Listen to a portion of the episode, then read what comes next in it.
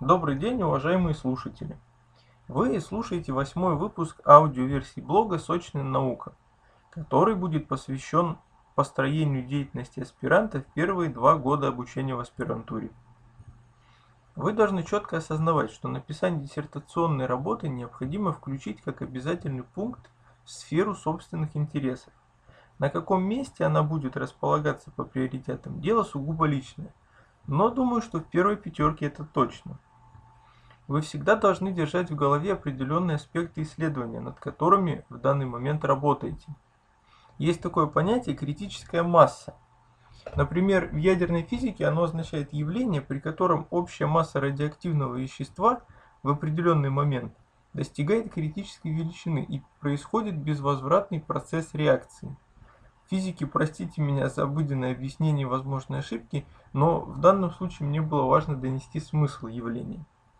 Так вот, при постоянном сосредоточении над какой-либо проблемой, даже в фоновом режиме, когда вы заняты другими делами, мозг ищет решение, и наступает такая точка или отрезок времени, когда оно рождается у вас как бы само собой.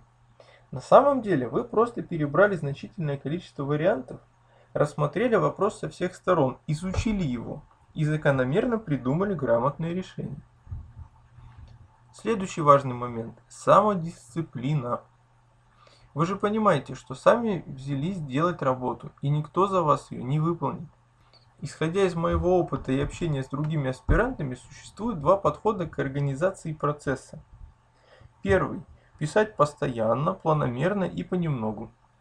Второй Первый год-полтора лениво собирать информацию, а потом делать все в безумном темпе. Выбирать вам, но могу сказать, что в жизни любого аспиранта последние полгода-год это время цейтнота.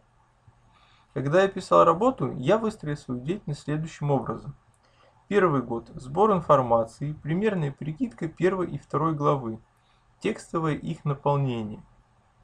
Второй год – основная активная фаза работы – Третий год. Шлифовка и оформление результатов работы. Во время второго года обучения у меня был трехмесячный период, когда я договорился со своим научным руководителем на еженедельные смотры консультаций. Мы обсуждали сделанное, намечали объем доработок и ровно через неделю, даже если я не все успевал сделать, мы смотрели, что получилось и решали, над чем следует еще поработать. Могу сказать, что это тяжелый режим, ведь помимо диссертации в эти три месяца жизнь продолжалась во всем ее многообразии. Однако, он очень эффективен. Как бы ни складывались обстоятельства, вы вынуждены каждую неделю выдавать что-то новое, поэтому все время присутствует движение вперед. Другой немаловажный аспект – физическая активность.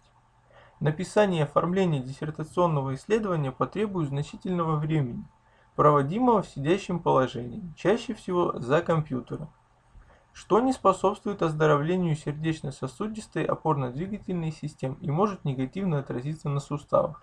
Поэтому в обязательном порядке необходимо заниматься какой-либо двигательной активностью. Это может быть что угодно. Бег, тренажерный зал, танцы, командные виды спорта, боевые искусства, езда на велосипеде. Список можно продолжать бесконечно. Выбирайте именно то, что нравится вам, чем вы будете заниматься с удовольствием. Занятия активными видами деятельности будут стимулировать работу сердечно-сосудистой системы, что будет позитивно отражаться не только на тонусе мышц и органов, но и на умственной деятельности. Также это отличный способ переключиться, иногда даже сбросить накопившееся напряжение и разгрузить нервную систему. Все время обучения в аспирантуре за исключением последних двух недель перед защитой, я 2-3 раза в неделю ходил в тренажерный зал. На первом годе обучения дополнительно к этому я занимался поингом. Это кручение огня, которое сейчас получило большое развитие. Лично для меня регулярные занятия активными видами деятельности – это отличный заряд бодрости и энергии. Я начинаю ощущать свое тело единой структурой, наполненной энергией и готовой к действиям. Сравнивая состояние и самочувствие тех, кто ничем не занимается в плане физической активности, с теми, кто тренируется, могу сказать, что работоспособность во второй категории людей выше. Следующий важнейший аспект – работа. По положению аспирант не может совмещать учебу и полный рабочий день. На деле же ситуации бывают разные. Кто-то увольняется и посвящает все свое время написанию работы. Но в таком случае нужно предусмотреть решение финансовых вопросов каким-то иным способом. Есть примеры совмещения учебы и работы. Чаще всего это достигается путем написания диссертации в вечерние и ночные часы. Само собой, что это ведет к хроническому недосыпу. Плюс постоянное напряжение на работе в дневное время и дополнительная умственная активность в вечернее время. Это экстремальный режим жизни. Постоянно пребывать в нем не получится. Советую вам строить свою деятельность определенными сессиями активности по несколько месяцев. Допустим, вы два месяца регулярно и напряженно работаете по двум фронтам, ну я имею в виду диссертацию и работу. Потом делаете перерыв на 2-3 недели в написании диссертации. Какой бы путь вы ни выбрали, вы должны понимать, что с приближением даты защиты будет необходимо все большее количество времени уделять моментам работы с диссертацией. Семья. Важнейшее слагаемое для продуктивной работы над исследованием – поддержка родных и близких. Они должны разделять ваши стремления и поддерживать желание написания диссертации. Подобная поддержка создает вокруг вас комфортный психологический климат. Вы понимаете, что делаете все верно, вас верят, и это укрепляет вашу внутреннюю уверенность. Понимание ситуации близкими людьми по сути своей – это создание небольшого круга единомышленников, что в случае с такой долгой и непростой работой, как диссертационные исследования, может иметь решающее значение.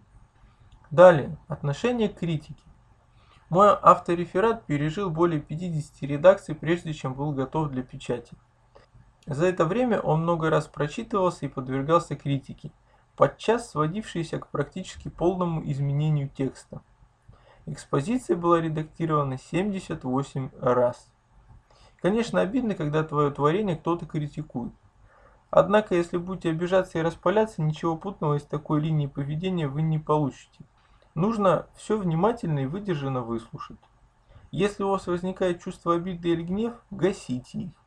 Воспринимайте критику отстраненно, ведь это просто точка зрения другого человека.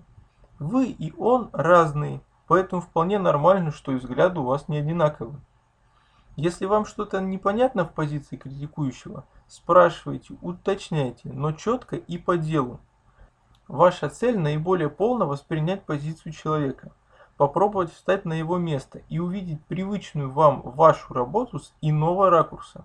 А что конкретно и в каком объеме исправлять в тексте, решать только вам. Теперь несколько слов о работе с литературой. На первых порах вам придется обработать большие объемы информации из разных источников. Книги, журналы, интернет-ресурсы, архивные документы.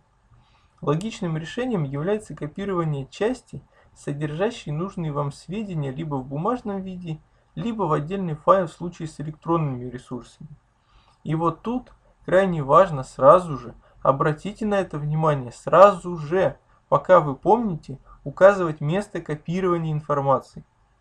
В случае с интернет-ресурсами это копирование полного адреса интернет-страницы, а не только главной страницы. В случае с бумажными источниками желательно копировать обложку и страницу с авторами. Если такой возможности нет, просто выписать все выходные данные издания. Могу сказать по опыту, что когда у вас 10, ну пусть даже 20 источников, вы еще в состоянии помнить, какой фрагмент откуда вы взяли. Но когда их количество превышает 50 и более, держать все в голове становится проблематично. А каждый раз отыскивать заново утомительно и нерационально. Поэтому копирование выходных данных способно сэкономить вам массу времени. Также советую регулярно просматривать свежие сборники статей и материалов конференций. Вы должны быть в курсе последних тенденций своего направления и отслеживать активность других ученых, чтобы грамотно выстроить собственную работу. Всегда возникает вопрос, а где именно просматривать? Большая часть сборников внутривузовская, в форме печатного издания. Соответственно, доступ к ней имеют только те, кто так или иначе связан с конкретным вузом. До недавнего времени ситуация решалась только путем знакомства с большим количеством людей из разных организаций. Не так давно появилась научная электронная библиотека, которая размещает на своей платформе непериодические издания. Монографии, справочники и словари, учебники и учебные пособия, сборники статей, труды конференций, диссертации и авторефераты диссертаций. Адрес сайта elibrary.ru.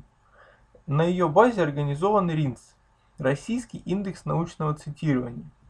Все серьезные вузы зарегистрированы в этой системе и регулярно выкладывают статьи и монографии. Таким образом, с помощью этого сайта вы можете осуществлять поиск по широкому диапазону критериев. Советую вам каждую неделю-две просматривать интересующую вас тематику на предмет новых статей.